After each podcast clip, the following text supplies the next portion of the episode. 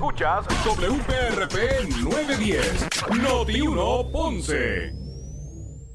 Noti 1 no se solidariza necesariamente con las expresiones vertidas en el siguiente programa.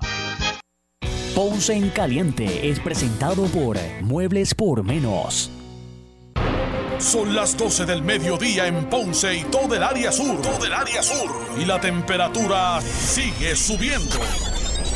Luis José Moura ya está listo para discutir y analizar los temas del momento con los protagonistas de la noticia. Es hora de escuchar Ponce en Caliente por Notiuno 910. Bueno, saludos a todos y muy buenas tardes. Bienvenidos. Soy Luis José Moura. Esto es Ponce en Caliente. Usted me escucha por aquí por el 910 de Noti1 de lunes a viernes de 12 a 1 de la tarde analizando los temas de interés general en Puerto Rico. Así que gracias a todos por acompañarnos. Buen provecho al que está almorzando o a los que se disponen así a hacerlo. Hoy, en esta primera parte del programa, vamos a estar conversando con eh, Ada Conde de la Fundación de Derechos Humanos. No cabe duda que hay eh, un tema de interés que ocupa la, ¿verdad? La, la, opinión pública, el interés público que, que, quiero desarrollar con Ada Conde en el día de hoy y le aprovecho, aprovecho para darle la bienvenida y agradecerle su, su tiempo. Eh, saludos, gracias por acompañarnos. Saludos, saludos y saludos a todos los amigos de, y, y, amigas de Ponce y de todos los pueblos limítrofes a donde llega su programa. Gracias por, por acompañarnos y no cabe duda que eh, la consternación que, que, que ha generado en el país eh, los casos de asesinato de Keishla Rodríguez, de, de Andrea Ruiz, en unión a otros eh, también que han ocurrido a principios de esta semana, eh, pues ha, ¿verdad? ha fijado esa, esa atención pública a este problema que tenemos con relación a la violencia de género, a la violencia específicamente contra la mujer. Eh, hay muchos temas que, se han estado desarrollando ante, ante todo esto y me gustaría con usted ¿verdad? reflexionar sobre el asunto, conocer cuál es su lectura de, esta situación, de este problema que tenemos. Eh, la gente quiere soluciones ¿verdad? a corto, a largo plazo, en busca de, atajar este, este mal social que nos, acoja, que nos aqueja. Eh, ¿Cuál es su lectura, eh, eh, Ada, de todo lo que está ocurriendo? ¿Por dónde es que debemos agarrar ¿verdad? el asunto de frente y atenderlo de una manera adecuada? Esto es eh, dos asuntos que hay que atenderlo con emergencia, porque ya esto no aguanta más. Uno de ellos es la educación y, las, y la prevención, y, lo explico. Eh, es importante, y a gritos se ha estado a, reclamando, el que se establezca una, un currículo en todo Puerto Rico a nivel educativo en el cual envuelva no solamente eh, la parte de lo, de la parte de las escuelas, los colegios, de todas partes de la perspectiva de género, sino también de la academia, entiéndase los colegios, las universidades, eh, las agencias públicas, porque todo esto tiene que ser un esfuerzo en común. ¿Por qué es importante? Y esto es una de las partes, por esto es que estamos hablando de esto que esto va de la mano una de la otra y voy a explicarlo por qué. Porque la perspectiva de género aquí se ha sumamente malinterpretado y tratándose de desviar la atención pública, porque aquí lo que se habla cuando se habla de perspectiva de género es erradicar los estereotipos que tiene la sociedad a nivel de género, de que es por el mero hecho biológico de cómo se tiene que comportar un hombre y una mujer. Piense a lo que hemos llegado, asesinatos, asesinatos, estamos hablando de violaciones, estamos hablando de hasta cómo se tratan a las niñas, a los niños, eh, la trata humana, que eso no se habla y en Puerto Rico sucede y es grave. Estamos hablando de lo que es el insecto. Eh, toda esta parte tiene que ver con esto mismo, por la por los estereotipos que se han creado en la sociedad y que se han tratado de perpetuar alegando de que eso es lo normal o eso es lo que debe de ser, como se debe de comportar un género y otro, lo cual eso no es así. Todo ser humano es un ser humano que merece y tiene el derecho a su dignidad, al mismo trato igual, a la equidad, a la justicia. Y por eso es tan importante que las mismas oportunidades se le brinden tanto, a, no importa, sea lo que tenga, en su cuestión biológica las, las oportunidades y tienen que ser de la misma manera en igualdad y en justicia. Trajes así que lo vemos que todavía en Puerto Rico y al igual que en Estados Unidos, lamentablemente, una de las naciones más poderosas del mundo, todavía estamos hablando de la inequidad hasta en el hasta en los sueldos, en lo que se gana una una mujer versus lo que se gana el hombre haciendo igual o más trabajo. O sea, esto definitivamente tenemos que empezar con la educación desde los grados primarios, porque porque así aseguramos que la próxima generación estemos erradicando estos estereotipos y vamos a ver aparentemente hemos perdido la comunicación. Que sean unos ciudadanos eh, productivos. Ahora, vamos a la otra parte. Eh, discúlpeme, antes de continuar, entonces estamos tratando de justificar una conducta, ¿verdad? Por, por, por, por precisamente una conducta aprendida. Eso es correcto. Lamentablemente es una conducta aprendida. Porque lo que estamos viendo, ningún niño, ninguna niña, cuando ustedes lo ponen, estos son principios de educación de Piaget. Usted puede poner niños y niñas en el piso y ellos se van a interactuar, va a haber niñas con el, eh, eh, o sea, van a poner a jugar. Y si un niño le da a otro, el otro también, el otro reacciona y a la larga se vuelven amiguitos. O sea, el discrimen, el prejuicio, las diferencias no nacen en los niños. Eso ni las niñas. Eso lamentablemente es conducta aprendida. No vamos a justificar en este preciso momento, y aquí es que viene lo injustificable. Mm. Este, estamos en pleno siglo XXI. Aquí hay computadoras, aquí hay internet, aquí hay redes sociales, aquí se habla, se dice, se comunica y no se puede decir eso yo no lo sabía. Tampoco se puede estar justificando, ay, eso fue porque alguien me lo dijo o porque aquí el diablo se me metió adentro. No, ya es tiempo que nosotros aprendamos a asumir nuestras responsabilidades y no estando no estar echándole la culpa a otras personas. Después de 21 años en Puerto Rico, uno es mayor de edad. Y eso no tiene que aprender a asumir responsabilidades. Por eso es tan importante en este preciso momento yo hablo de la parte educativa. ¿Por qué? Y lo voy a dar como un ejemplo de similitud. Cuando aquí hubo una campaña agresiva en contra del cigarrillo en Puerto Rico a nuestros menores en las escuelas públicas, esos menores se empoderaron con sus progenitores y cuando veían que su progenitor prendía un cigarrillo, cogían y le partían el, cigarrillo, le dañaban el cigarrillo y le decían, papá, mamá o a quien lo estuviera criando, no fumes porque te vas a morir, te puede dar cáncer, te puedes enfermar. Y eso fue una campaña de éxito. Por ende, eso mismo lo podemos traer a las escuelas para garantizar que esas generaciones futuras van a estar empoderadas, van a estar enseñando a esta generación de erradicar estos estereotipos y vamos a tener una sociedad más justa y más equitativa dentro de 10 a 15 años.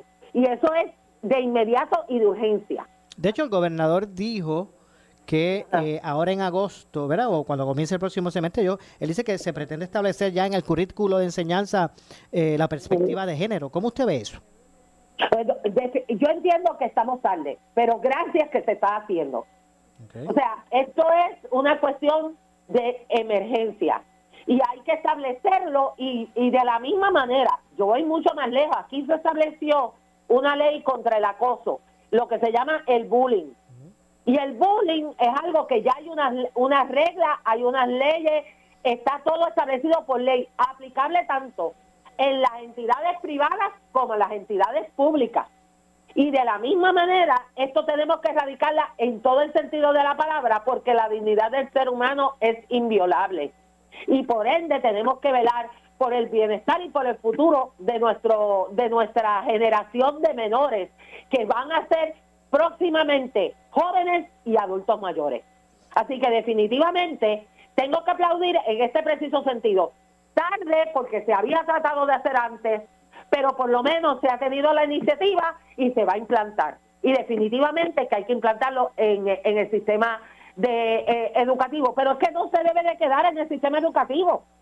Es que esto debe de ser una política pública aplicable a todas las agencias del gobierno de Puerto Rico. Okay, o sea, no, que no, por ejemplo, que no sea parte, por ejemplo, solamente como de una circular o de una orden administrativa de un secretario, sino que esto tenga unas garras legales, que a través de, la, de, de proyectos de ley se pueda establecer el concepto. No, y el gobernador tiene la facultad, por orden ejecutiva, como en el caso de perspectiva de género, de establecerlo y ordenar a todas las agencias del gobierno que establezcan, o sea, a base de la política pública que él tiene que establecer de la perspectiva de género, el revisar, el tener ahí, eh, el velar, porque se esté cumpliendo, verificar, por ejemplo, lo que yo acabo de decir, que no haya desigualdad en cuanto a, a, a salarios dentro de la agencia de gobierno, el hacer inclusivo el lenguaje en todo lo que sea la reglamentación, porque de hecho hace años que se estableció hasta un comité para, para revisar todo lo que fuera la reglamentación, las leyes que fueran inclusivas y que se pudieran romper con los estereotipos de género. Así que yo entiendo que hay mucho por hacer y no es solamente dejarlo en la parte educativa, sino que se implante como una política pública a nivel de todo Puerto Rico. eso es... lo de urgencia de inmediato, que va de la mano con la otra parte, que va a lo de la prevención. La prevención, esto ayuda con esa orden ejecutiva, haciendo eso como una política pública que después se tiene que elevar a nivel de ley.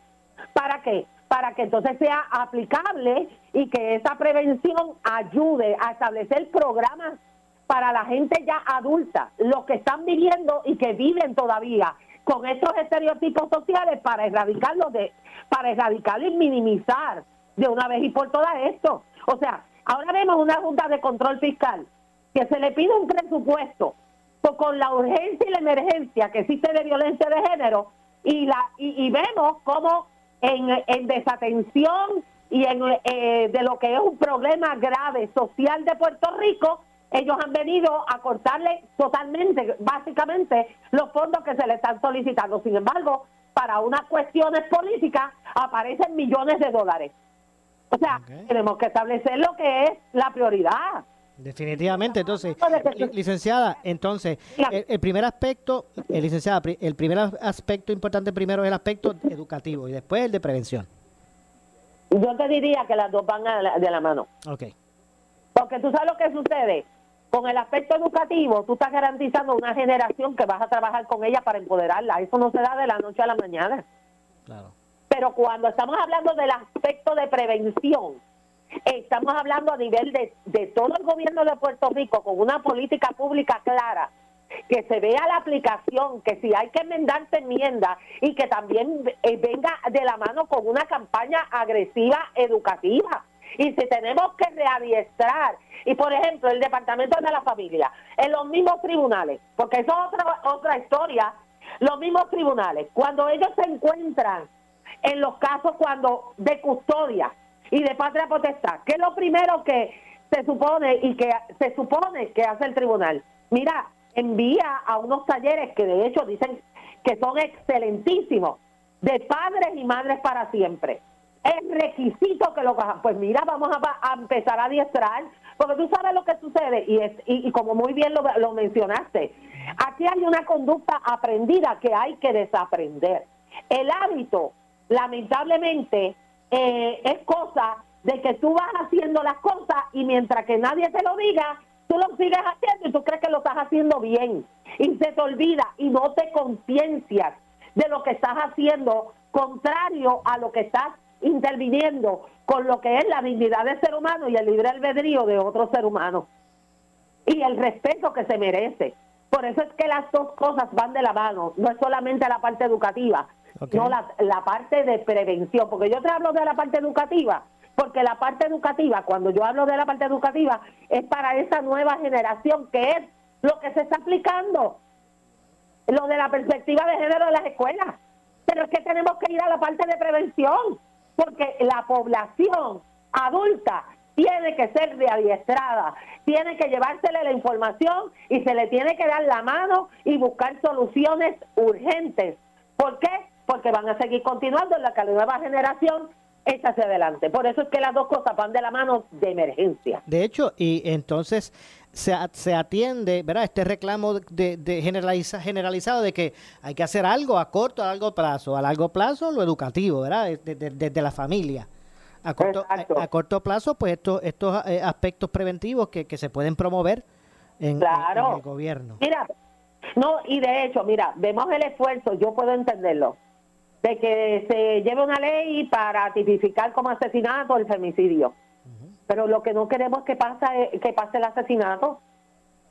O sea, el hecho de que tú lo, ahora menciono yo, o sea, el hecho de que hicieron lo que hicieron, en este caso tan dramático, pero hay otros tan o más dramáticos todavía, no por quitarle peso. Claro, gracias a las redes sociales, gracias a la, a la familia de esa muchacha, o sea, al esfuerzo, porque te puedo asegurar que no, si, no se hubiese hecho de inmediato, la historia posiblemente no era la misma para poder encontrar ese cadáver. Pero en este preciso momento tan importante, este, él, él sabía que era un asesinato. Esto era quitarle la vida a un ser humano en contra de su voluntad. También el asesinato conlleva una pena este y más sobre todo esto de cómo lo realizó poner otro delito y decirnos porque el femicidio eso no le va a quitar que sigan matando sigan agrediendo porque estamos hablando de emociones estamos hablando de que aquí se le mete la parte de el macho man o en el caso de mujeres porque también hay mujeres que agreden a los hombres y eso que quede claro esto no es de un solo lado también hay del otro lado también de hecho, hoy en Ponce se procesó a una, hoy en Ponce se, procesó a una, una, mujer por eso mismo, por agredir a, su pareja. Pero hay una cosa cierta, esto es de hombres y mujeres, pero hay una cosa cierta. La mayor parte de los casos son agresiones hacia la mujer. Claro, por el, por, volvemos otra vez, por el estereotipo de cómo el hombre se tiene que comportar en una sociedad. Imagínate que lo primero que se le dice de una casa a un niño es los niños no lloran. Entonces, si todo el mundo tiene un lacrimal, tú estás hablando que el 50% de la población está discapacitada emocionalmente. Y cómo es que puede cómo puede eh, manejar sus emociones pues cuando tú las reprimes reprimes el sentimiento con qué tú lo con qué tú la demuestras con agresividad con golpe. Y esa es la manera ah no porque si no da un golpe o no da un puño o no una buena pela, no es buen macho. Lamentablemente eso es lo que estamos viendo. Y ya es tiempo y que no criemos más machistas. Eso se tiene que acabar. Eso se tiene que acabar y por eso es la importancia de la prevención, porque lo vemos más crítico por la cantidad de fuerza en cuanto un hombre hacia una mujer.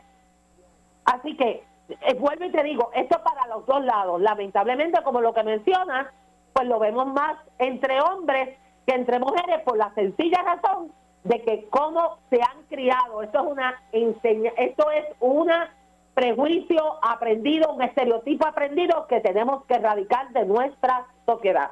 De, hecho, eh, licenciada, me gustaría también su, su opinión, porque usted trajo un punto, lo de declarar eh, asesinato, al feminicidio. Pero hay también un aspecto que se está planteando hoy para que usted nos opine, eh, licenciada, y es que la legislatura, específicamente es en la Cámara, Luis Raúl Torres, él propuso una medida de, en el sentido de que la muerte de un feto, cuando o como resultado de una agresión, pues se, se, catalogue como un asesinato en primer grado. Bueno, de acuerdo a la ley civil, eh, una persona es persona cuando nace. Pero mientras que se establece de que lo que es el feto, esa es mi opinión muy personal. Y fíjate que se establece claramente que es un feto y eso es lo que es. Yo no tengo ningún eh, ninguna reserva que el delito sea que la pena sea mayor. Eso es como si dijera eh, como un delito eh, por prejuicio o crímenes de odio. ¿Qué razón tuvo y qué motivó el que cometiera el delito. Ah, porque la persona era homosexual, real o percibida, y yo le di una pela y casi lo mato, o lo maté. Pues eso es por prejuicio. Pues de la misma manera, si aquí estamos hablando y, por las circunstancias particulares de este caso, sabemos que era por el hecho de que la muchacha había quedado embarazada, que no se embaraza sola, conste, que no se embaraza sola, este y, y, él toma la terrible decisión porque fue su responsabilidad de venir a asesinar a la muchacha por el hecho de que estaba embarazada. Y ahí había un feto. Así que mientras que se establezca que es por un feto, definitivamente que yo por mi parte, y esto es mi, mi opinión muy personal, eh, aplaudo la iniciativa del representante Luis Raúl Torres. Entiendo. Eh, un tema adicional, eh, licenciada, y es, es el asunto con el caso de Andrea, Andrea Ruiz. obviamente, pues se ha salido información de que la misma intentó diligenciar una orden de protección en un momento dado contra el que hoy se conoce, ¿verdad? Fue la, la persona que, que, que la asesina. Eh, y, que, y, que, y, que, es confeso, ¿verdad? Eh, entonces surgió esta situación de que la jueza lo denegó y se ha especulado si realmente el sistema eh, provee las herramientas de protección a, a, las víctimas de, ¿verdad? De, de, de, este, de este delito, de este, de este acoso, ¿verdad? Por decirlo así. ¿Cómo usted ve ese, particular? Bueno, yo soy abogada y lógicamente pues le tengo un, un respeto y yo soy funcionaria del tribunal este, sobre todas las cosas. Pero lo único que puedo decirle es que esto era una bomba de tiempo. Es una bomba de tiempo porque en mi carácter personal como abogada, yo he tenido situaciones, no al extremo de lo que sucedió, pero que sí vamos con una víctima y lamentablemente, este, con todo lo que fuera, eh, no se toman las medidas, no en la mayoría de los casos, porque no voy a decirlo así, Puede ser que en uno u otro caso, y lamentablemente en la excepción es que hemos visto cómo es eh, lo que ha sucedido en este preciso momento. Es lo único que te digo. Yo aplaudo a la juez Maite Oronos por haber establecido de emergencia este la sala especializada, que de hecho eso tenía que haberse hecho definitivamente, lamentablemente pues sabemos la parte de la de la parte fiscal pero tenemos que resolver el problema social y sé que ella ha ordenado una investigación exhaustiva y esperemos, ¿verdad?, que esto no se quede en el vacío y que se tomen las medidas eh, correctivas y hasta disciplinarias de ser necesario, porque esto no puede volver a suceder. Sea tanto, y aclaro aquí, sea tanto aplicable de la misma manera en justicia y equidad, tanto a hombres como para mujeres. Porque esto no es una cuestión de biología, esto es una cuestión de género. No importa quién vaya a un tribunal, cuando va y ya de por sí va a buscar una orden, es porque hay, hay una historia que definitivamente se merece que se le dé una credibilidad. En, ese proceso debe debe siempre contemplar o debe siempre haber un, fiscal, ¿verdad? Por decirlo así, una persona del Ministerio Público. Eh, bueno, en la mayoría de los casos como generalmente sucede, el policía consulta con el fiscal y le autoriza, ¿verdad? Exceptuando caso de emergencia, que va directamente a la víctima para que se radique la, las denuncias. Yo entiendo que en este, que, en caso, que, que eso sería una medida sumamente razonable y sana de la mejor administración de la justicia que se ordene a fiscales que tengan el adiestramiento y que sean especializados en violencia doméstica para que atiendan a las víctimas. De hecho, y esto es un llamado, ¿verdad?, a, las mujeres particularmente que no deben de ir solas. De hecho, la Oficina de la Procuradora de la Mujer, todas las, las organizaciones que se dedican a mujeres maltratadas ofrecen apoyo y ayuda para que no vayan solas, a, hacer los trámites porque esto es bien importante que se encauce y que la justicia no le falle a estas mujeres que están buscando protección. Licenciada, gracias por acompañarnos y no se me retire la línea que quiero hacer una pregunta fuera del aire. No se me vaya. Gracias, licenciada. A la orden. Muchas gracias. Bueno, allá escucharon a la eh, licenciada Ada Conde de la Fundación de Derechos Humanos. Vamos a hacer la pausa, regresamos con más. Esto es Ponce en Caliente. Le echamos más leña al fuego en Ponce en Caliente por Notiuno 910. Somos la verdadera autoridad en noticias. Noti 1 por el 630 AM de tu radio y el 94.3 FM. No seas cobarde. A la mujer hay que respetarla. La mujer no es tu propiedad, propiedad. No hagas a ninguna mujer lo que no quieres que le hagan a tu madre, a tus hijas, a tus hermanas. En Noti 1630 repudiamos y condenamos la violencia contra la mujer y contra cualquier ser humano. No seas un abusador. abusador. No seas cobarde. La mujer no es tu propiedad. Métetelo en la cabeza. La mujer no, no, no, no es tu propiedad. Somos Noti 1630, primera fiscalizando.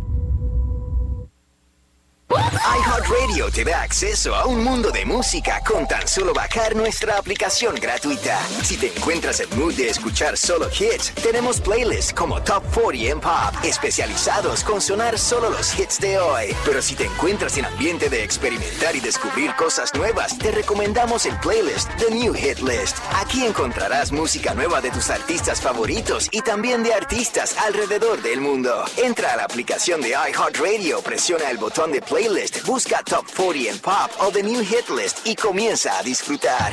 iHeartRadio te trae su nuevo concurso Depósito Directo, el concurso que pone a todo Puerto Rico a ganar mil dólares. Sí, mil dólares. Y así tener más dinero en tus, tu- tu- tus bolsillos. Continúa escuchando las estaciones de Uno Radio Group para detalles de cómo puedes participar y para tu oportunidad de ganar mil dólares. Porque guapa es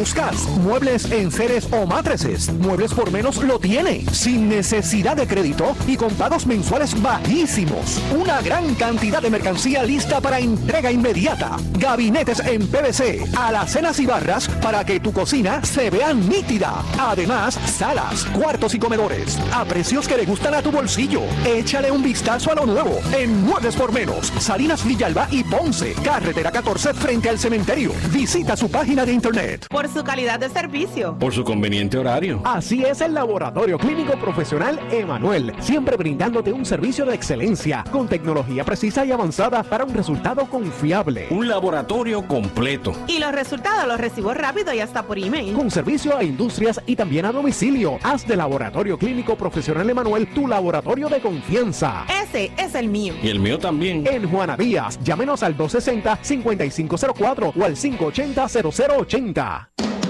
Llega Noti1, un concepto más de pueblo de todo el sur y centro de Puerto Rico, con información de los pueblos, sus costumbres y tradiciones, anécdotas, fechas importantes, entrevistas con alcaldes, historiadores y más en De aquí para el pueblo, sábados de 3 pm a 5 pm por Noti1 910, con la animación de Michael Martínez El Bori, con su fogosidad y eficacia. De aquí para el pueblo, aflorando lo mejor de tu pueblo, te va a gustar.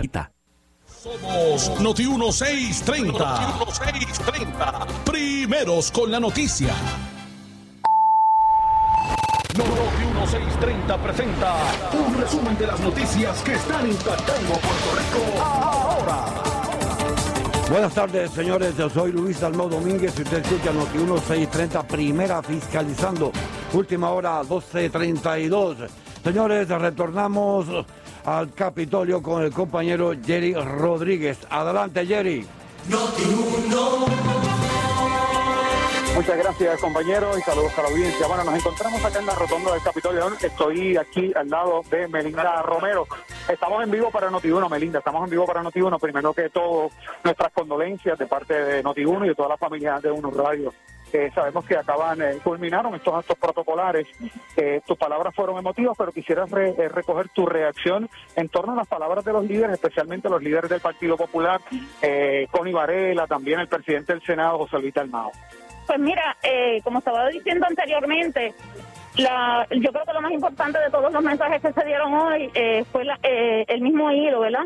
El reconocimiento de esa tenacidad, esa lealtad, esa lucha por lo que entiende que es lo mejor para Puerto Rico, eh, lo declamó eh, obviamente lo- los portavoces de las minorías, pero lo viste también en el mensaje de Connie Varela, lo viste también en el mensaje de José Luis Dalmau, todos amigos personales de nosotros, eh, que le tenía mucho respeto, diferíamos en asuntos de ideología, pero no los hace menos caballeros y ellos, me consta que las palabras de ellos eran sinceras y que eh, Puerto Rico debe de, de- ver esa parte de este, de este día, que nosotros somos todos hermanos y que las luchas de nosotros tienen que ser por nuestros ideales y no pueden ser personales y, y reactivas y, y, y humillantes a las personas, sino que tenemos que aprender a, a compenetrarnos y cada uno lucha por lo que entiende que es lo mejor, pero con muchísima dignidad, mucho respeto con todos los demás. Eh, una de las cosas que se resaltó en estos actos protocolares fue las palabras que precisamente don Carlos Romero Barceló estuvo emitiendo precisamente en el funeral de su contendor político Rafael Hernández Colón. Ya ha pasado esa fecha y ya en medio de este, ¿cómo te sentiste en comparación con aquel día hoy? Pues mira, yo, eh, muchas, simili- muchas similitudes. Los, eh, los, los, contra- los compañeros de otros partidos, de don Rafael Hernández Colón, igual que mi papá, se tomaron la palabra y reconocieron, ¿verdad? Ese, ese incansable luchador eh, que hizo lo mejor por Puerto Rico bajo su visión que tuvo férreas discusiones y diferencias con Carlos Romero Barceló, pero eso no lo dejó de hacer un caballero que al final de sus historias pues se convirtieron en aliados y defendían causas juntos. Obviamente él a favor de Lela, mi papá a favor de la estabilidad, pero muchas causas que defendieron juntos. Eh, Melinda, otra de las cosas que, que nos llamó la atención en el momento en que con tu discurso pretendiste llevar eh, esa escena, tal vez de don Carlos sentado en un sillón con sus nietos en, en su falda, y quisiste presentar de manera clara ese, ese abuelo. Tú lo describiste como padre, pero también eh, tuviste el detalle de describirlo como abuelo. ¿Pudieras tal vez darme más detalles sobre ese sobre esa vida de abuelo? Mi papá, igual que todos los abuelos, el alcahuete más grande que tiene cualquier niño. Esto, mi papá se desvivió por todos. Esto, mi hijo, por ejemplo, atleta, eh, no per- no se perdía un, un juego, un deporte. Eh, mi hija que era eh, artista, pues si tenía una exhibición. La nieta mayor que montaba a caballo, él siempre estaba en todas sus competencias. El otro nene que él está integrado en la vida de todos ellos, no se perdió ni un, instu- ni un instante. Las obras de la escuela, las actividades, los field days, eh, se las disfrutó al máximo y se disfrutó sus nietos al máximo. Por último, Melinda, ¿tú crees que el Partido Nuevo Progresista en este momento cuenta con los líderes para continuar, darle continuidad al legado de don Carlos? Sí, pues el PNP es un instrumento sólido, pues gracias obviamente a las luchas de personas como Papi, como Don Luis Aferré, eh, está instituido de manera clara, ideológica, y sí, hay muchos líderes y, y otros que eh, van creciendo eh, siempre y cuando mantengan esa línea de rectitud, esa línea de defensa al ideal y que sepan hacer las cosas, eh, exigir y no mendigar, que era la gran lucha de mi papá, que la estabilidad no se mendiga, la estabilidad se pide de frente. Eh, creo que sí, hay mucho, mucho, mucho talento en el PNP. Mi papá tenía mucha esperanza con muchos de los candidatos que hay ahora mismo. Así que es una es una institución que continuará hasta que culmine lo que se propuso desde el 1968. Y ahora, ¿regresa al ruedo político? Bueno, estoy enfrascada en lo que es la elección de los delegados congresionales. Eh, aspiro a una de las sillas del Senado. Esa decisión la tomamos él y yo juntos, eh, porque aunque era una, eh, estábamos en una época difícil en cuestiones de salud de mi papá, eh, nos sentimos que era una obligación de a nuestros principios y nuestro ideal y yo no hacerlo hubiese sido una traición a esos principios. Así que con todas las dificultades que pudiéramos tener, nosotros íbamos a hacer los arreglos para que yo pudiera aspirar a, esa silla para ser delegada congresional. Y eso era lo que le estaba pendiente los últimos días, que tienes que ir, tienes que hacer el fundraiser, que, que para levantar dinero, que tienes que llamar a este alcalde, que tienes que llamar a, a este presidente de barrio, que los funcionarios de colegio. Y, o sea que lo que me demostraba es que tenía eh, una pasión necesaria de que eso yo lo ayude a culminar el trabajo que él empezó. Bueno, Melinda, gracias por haber estado con nosotros. Gracias y buenas tardes. Bueno, ahí escucharon a Melinda Romero Donnelly, hija de el ex gobernador fenecido don Carlos Romero Barceló. Regresamos con ustedes a los estudios en vivo desde el Capitolio, Jerry Rodríguez.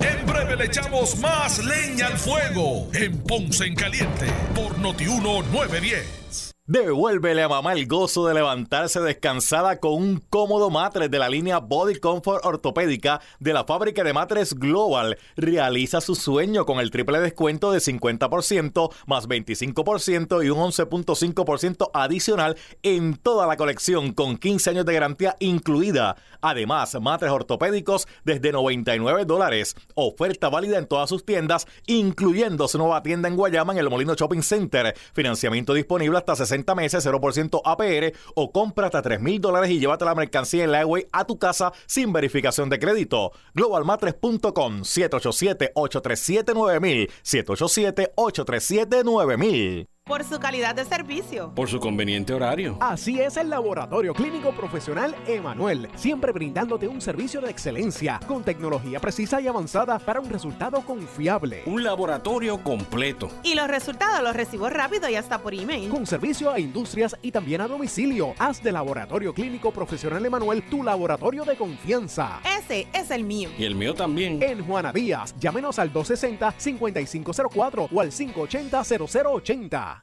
¿Qué buscas? Muebles en seres o matrices. Muebles por menos lo tiene. Sin necesidad de crédito y con pagos mensuales bajísimos. Una gran cantidad de mercancía lista para entrega inmediata. Gabinetes en PVC, alacenas y barras para que tu cocina se vea nítida. Además, salas, cuartos y comedores a precios que le gustan a tu bolsillo. Échale un vistazo a lo nuevo en Muebles por menos. Salinas Villalba y Ponce. Carretera 14 frente al cementerio.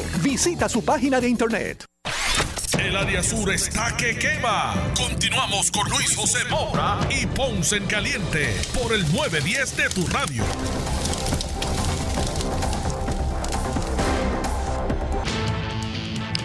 Bueno, estamos de regreso. Soy Luis José Moura. Esto es Ponce en Caliente. Usted me escucha por aquí por Noti1 de lunes a viernes a las 12 del mediodía, de 12 a 1, analizando los temas de interés general en Puerto Rico. Así que buen provecho a los que están almorzando.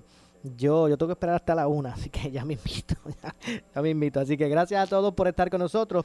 Eh, vamos a pasar a escuchar parte del desarrollo de la vista pública relacionado a el proyecto que eh, busca, bueno, en el que se pretende eh, eliminar la sombrilla del Departamento de Seguridad Pública.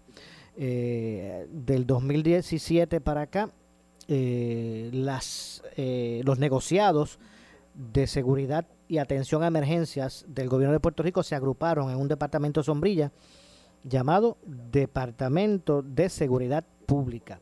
Ahí estaba o ha estado agrupado bajo esa sombrilla la Policía de Puerto Rico, el Cuerpo de Bomberos de Puerto Rico, el Cuerpo de Emergencias Médicas, eh, la eh, eh, Agencia Estatal para el Manejo de Emergencias y Administración de Desastres, el 911, el Instituto de, de, Ciencias Forenses estuvo un momento dado, y esos estaban agrupados en una sombrilla llamada Departamento de Seguridad Pública. De hecho, de esa sombrilla sacaron ya, ya hace unos meses sacaron a lo que es el Instituto de Ciencias Forenses que recobró su autonomía pues la gran mayoría de los restantes negociados allí eh, pertenecientes, pues también entienden que, debe desaparecer ese concepto y que cada negociado eh, recobre su autonomía porque eh, el Departamento de Seguridad Pública per se se nutre de fondos que se le sacan a los negociados y ellos alegan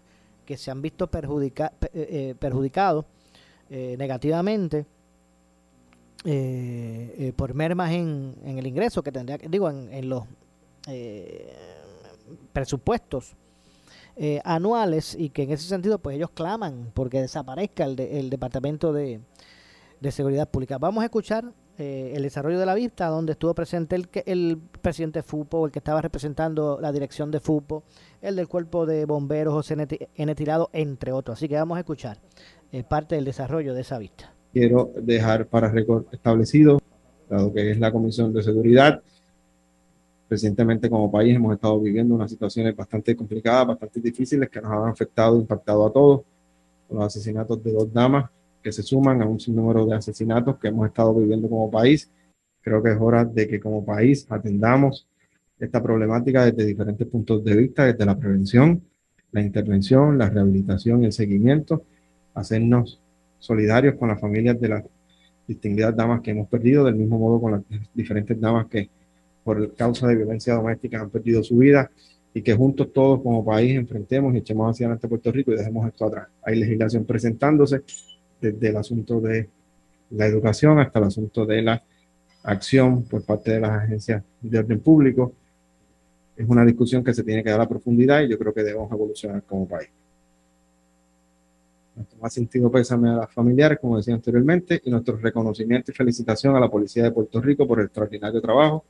Me parece que el coronel Tony López ha hecho un- una muestra de que la Policía de Puerto Rico y del mismo modo que todas las diferentes agencias que están bajo la sombrilla tienen la capacidad de funcionar, de operar y de ejecutar sin necesidad de tener a nadie sobre ellos. Y esa discusión la tendremos a profundidad durante las vistas que estaremos celebrando, porque para eso estamos aquí. Pero ciertamente felicito a la Policía de Puerto Rico, a los integrantes de FUPO y a los integrantes de las demás entidades que agrupan nuestros policías del- y a todo el cuerpo policiaco igual a su oficialidad. El propósito de las vistas, como les mencionaba anteriormente, es hacer una evaluación profunda de cómo está operando la Ley 20, la Ley del Departamento de Seguridad Pública, adjudicar los cambios que se tengan que realizar, que los vamos a impulsar para que así se establezcan y que nuestras diferentes agencias y su personal tengan la capacidad de tomar las decisiones correctas para garantizar la seguridad del país. Con estos objetivos en mente, vamos a empezar la evaluación del Departamento de Seguridad Pública, dando paso a la lectura de las primeras ponencias sobre eh, el tema. Como mencionábamos al principio, la participación hoy del grupo representativo del 911, fútbol en representación de los diferentes miembros de la policía que agrupan su, su- organización y del mismo modo el sindicato de bomberos. Si quieren eh, decidir cuál quiere leer la ponencia inicial, o el primero que llegó, ¿quién fue? Fútbol, vamos por encima. Adelante con la lectura de su ponencia.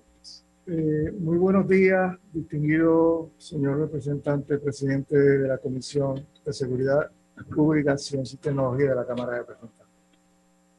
En el día de hoy,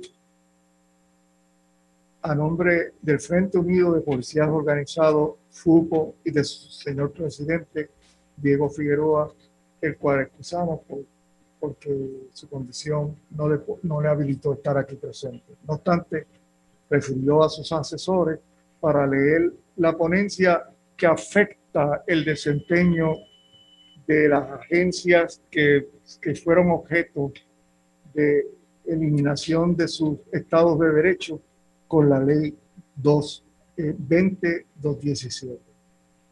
20-217. De entrada, le queremos decir que la posición del Frente Unido de Policías Unificados en relación a este proyecto de ley es que se apruebe para que se derogue la nefasta ley 20-2017 que ha afectado tanto los intereses de la agencia y que obviamente esta Asamblea Legislativa en una súplica que hiciera eh, ciencia forense ya tomó acción correctiva y eh, aprobando una ley. Licenciado, disculpe que lo interrumpa. eh, para cuestión de récord, no es mi ánimo interrumpir su línea. Eh, la ponencia, eh, esas son unas expresiones iniciales que usted está haciendo. para- Correcto, correcto. Para Estoy récord, haciendo una expresión introductoria a la ponencia que vamos a leer que usted tiene. perfecto. Ese, hice, estamos, el área técnica está grabando todo como se supone. Adelante con sus expresiones, nos indica cuando vaya a comenzar con la lectura de Ok. En relación a la ponencia eh, del Y puede de- continuar con sus expresiones. Sí, no, vamos a dejarla hasta ahí porque al final vamos a concluir. Eh, se nos ha referido para evaluación y someter nuestros comentarios sobre el proyecto de la Cámara 295 que dispone para derogar la ley 20217, restablecer las disposiciones de la ley 53 según enmendada como ley de la policía la ley número 43 del 21 de julio del 88, según enmendada, conocida como Ley del Cuerpo de Bomberos de Puerto Rico, la ley 211-1999, según enmendada, conocida la ley de la Agencia Estatal para el Manejo de Emergencia y Administración de los Desastres de Puerto Rico, la ley 539 12 del 2004, según enmendada, conocida la ley del Cuerpo de Emergencias Médicas del Estado Libre Asociado de Puerto Rico, la ley 144, raya 1994, mejor conocida como el Plan de Reorganización del Departamento de Justicia de 2011 y del Plan de Reorganización 2 de 1993, según enmendada, conocida como Comisión de Seguridad y Protección Pública. Las disposiciones de la ley 20217 pretendió integrar las agencias relacionadas con la administración de la seguridad pública, reestructurando las mismas, colocándolo bajo una sombrilla a la Policía de Puerto Rico, al Cuerpo de Bomberos, al Cuerpo de Emergencias Médicas, la Agencia Estatal para el Manejo de Emergencia y Administración de Desastres, el Sistema de Emergencia 911, el Instituto de Ciencias Forenses y el Negociado de Investigaciones Especiales, NIE. Se perseguía con esta integración que se lograra crear una economía, lograr una respuesta operacional ágil y compartir el personal y reducir los gastos de administra administrativos. La experiencia resultante de esta integración durante los pasados cuatro años han demostrado una inefectividad de, los, estos esfuerzos. Se ha provocado con la consolidación una gran pérdida de fondos sustanciales en cada uno de estos negociados que han causado inclusive que realizar sus tareas básicas en la consecución de sus objetivos en toda la seguridad pública no hayan logrado el propósito de esta nueva legislación. Bueno, tengo que hacer una pausa. Regresamos de inmediato con más. Soy Luis José Moura. Esto es Ponce en Caliente. Pausamos y regresamos. En breve le echamos más leña al fuego en Ponce en Caliente por Notiuno 910. ¿Qué buscas? Muebles en seres o matrices. Muebles por menos lo tiene. Sin necesidad de crédito y con pagos mensuales bajísimos. Una gran cantidad de mercancía lista para entrega inmediata. Gabinetes en PVC, alacenas y barras para que tu cocina se vea nítida. Además, salas, cuartos y comedores. A precios que le gustan a tu bolsillo. Échale un vistazo a lo nuevo en Muebles por menos. Salinas Villalba y Ponce. Carretera 14 frente al cementerio. Visita su página de internet. Por su calidad de servicio. Por su conveniente horario. Así es el Laboratorio Clínico Profesional Emanuel, siempre brindándote un servicio de excelencia, con tecnología precisa y avanzada para un resultado confiable. Un laboratorio completo. Y los resultados los recibo rápido y hasta por email. Con servicio a industrias y también a domicilio. Haz de Laboratorio Clínico Profesional Emanuel tu laboratorio de confianza. Ese es el mío. Y el mío también. En Juana Díaz, llámenos al 260-5504 o al 580-0080. El área sur está que quema. Continuamos con Luis José Moura y Ponce en Caliente por el 910 de tu radio.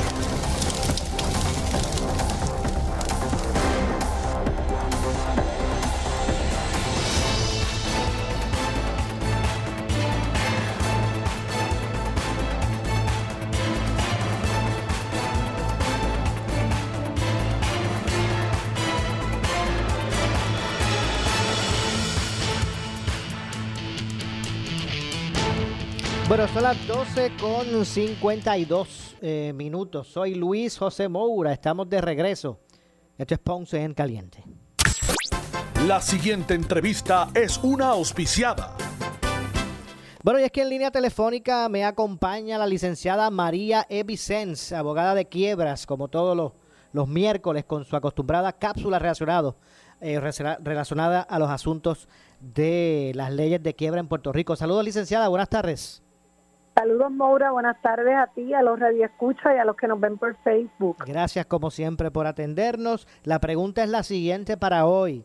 Mucha gente tiene esta duda. La erradicación de una quiebra, licenciada, evita, por ejemplo, que el IRS eh, me trate de cobrar una deuda. Claro que lo evita, este Moura, porque la IRS, aunque sea gobierno, igual que Hacienda, es como cualquier otro acreedor. Recuerda que cuando nosotros radicamos una quiebra, ya sea capítulo 7 o capítulo 13, capítulo 7 es la liquidación total y capítulo 13 es la reorganización o plan de pago.